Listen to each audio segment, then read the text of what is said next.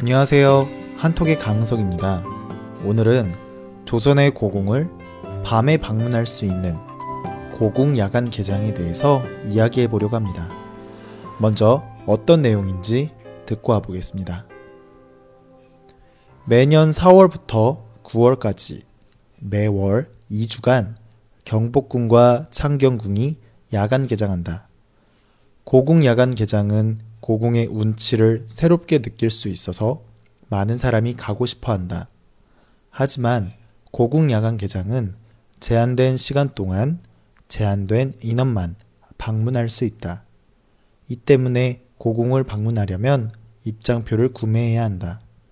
일반인은 무조건 사전 예매를 해야 입장이 가능하기 때문에 예매 전쟁을 치른다. 하지만 노인이나 외국인은 현장에서 입장표를 구매할 수 있다. 네. 한창 야간 개장을 하는 기간인데 사람들이 많이들 가고 싶어 하지만 입장에 제한이 있어서 많이 못 간다. 라는 내용의 글이었습니다. 네. 고궁은 오래된 궁궐이라는 의미예요. 한국의 대표적인 고궁인 경복궁과 창경궁을 밤에도 일반인들이 구경할 수 있게 해줬다는 건데요. 사실 이러한 야간 개장은 2010년부터 시작됐어요. 조선시대와 근현대 역사를 통틀어서 한국의 역사를 다 합친 600년의 역사 동안 야간의 궁궐을 일반인에게 공개한 적이 한 번도 없었어요. 어, 근데 2010년부터 그것이 이제 시작이 됐다는 거예요.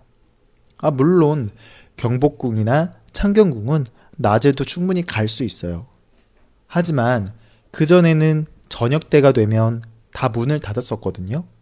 그런데 2010년에 처음으로 한시적으로 그러니까 그때 한 번만 잠깐 특별하게 일반 사람들에게 경복궁을 야간 개장했어요.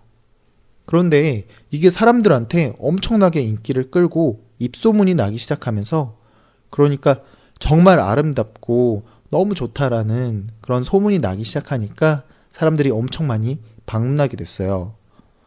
낮에 봤던 풍경과는 다르게 밤에 보니까 굉장히 다른 느낌을 느낄 수 있었던 거예요.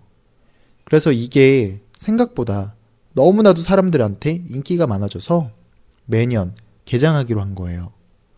그런데 이게 방문하는 사람들이 너무나도 많아지니까 1년에 개장하는, 그러니까 1년에 어, 야간 개장을 하는 그 횟수를 늘리기도 했어요. 그래도 이게 너무나도 많아져서 나중에는 안전 문제와 그리고 문화재 보호를 위해서 입장객을 제한하게 됐어요. 그래서 이제는 일반 사람들이 고궁 야간 개장에 방문하기 위해서는 인터넷으로 미리 예매를 해야 갈 수가 있게 됐어요. 그런데 음, 예매 전쟁이라고 하죠. 보통 인기 있는 가수나 아이돌이 콘서트를 개최하려고 할 때 그곳을 참석하고 싶을 때 보통 입장권을 예매해야 방문할 수 있잖아요. 그런데 가수나 아이돌들이 인기가 많을수록 예매가 시작되자마자 매진되는 그러니까 입장권을 인터넷으로 판매를 시작하자마자 입장권이 다 팔리게 되는 거예요. 예를 들면 빅뱅 콘서트를 연다고 하면 예매가 시작되자마자 거의 바로 매진이 되거든요. 이것처럼 고궁 야간 개장을 참석하기 위해서 뭐 인터넷 예매가 시작을 할 때 이것을 이제 예매를 하려고 할 때마다 인기 아이돌들의 인터넷 예매를 하는 것도 아, 아닌데 바로 이게 매진이 된다는 거예요. 그런데 이게 1년, 2년 이렇게 한두 번 이런 게 아니라 매년 이런다는 거죠. 그래서 일반 사람들은 어, 야간 개장 표를 구하기 위해서 전쟁을 치르듯이 예매를 한다는 거예요. 사실 저도 이전에 몇 번 고궁 야간 개장에 가고 싶어가지고 인터넷 예매를 몇 번 시도를 해봤는데요. 매번 실패를 했어요.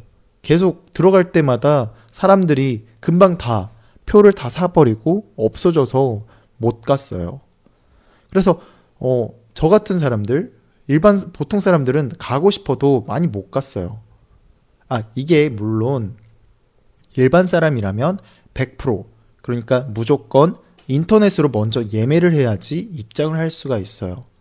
그런데 인터넷 예매를 하는 게 어려운 노인이나 외국인의 경우에는 그 현장, 그 고궁, 그러니까 경복궁이나 창경궁 그 앞에서 바로 거기서 표를 살 수가 있어요. 어, 일반 사람들은 무조건 거기서는 표를 못 구매하고 미리 이전에 사야 된다는 거고요. 그런데 이것도 선착순으로 표를 구매하는 거기 때문에 또 미리미리 가지 않고 늦게 찾아간다면 입장을 못할 수도 있어요. 네. 오늘은 경복궁, 창경궁과 같은 고궁의 야간 개장에 대해서 알아봤습니다. 이제 다시 한번 본문 반복해서 듣고 와보겠습니다. 매년 4월부터 9월까지 매월 2주간 경복궁과 창경궁이 야간 개장한다. 고궁 야간 개장은 고궁의 운치를 새롭게 느낄 수 있어서 많은 사람이 가고 싶어 한다. 하지만 고궁 야간 개장은 제한된 시간 동안 제한된 인원만 방문할 수 있다. 이 때문에 고궁을 방문하려면 입장표를 구매해야 한다. 일반인은 무조건 사전 예매를 해야 입장이 가능하기 때문에 예매 전쟁을 치른다. 하지만 노인이나 외국인은 현장에서 입장표를 구매할 수 있다. 매년 4월부터 9월까지 매월 2주간 경복궁과 창경궁이 야간 개장한다. 고궁 야간 개장은 고궁의 운치를 새롭게 느낄 수 있어서 많은 사람이 가고 싶어 한다.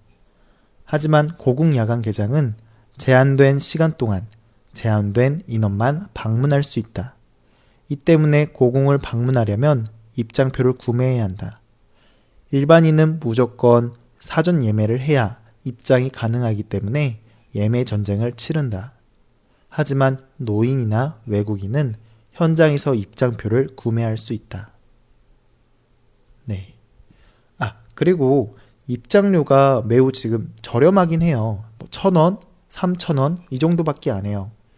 그런데 한국의 전통 복장인 한복을 입고 입으면 어, 고궁을 방문할 때 무료로 입장이 가능해요. 그래서 막상 경복궁과 창경궁에 들어가 보면 한복을 입고 돌아다니는 사람들이 많이 보인다고 해요.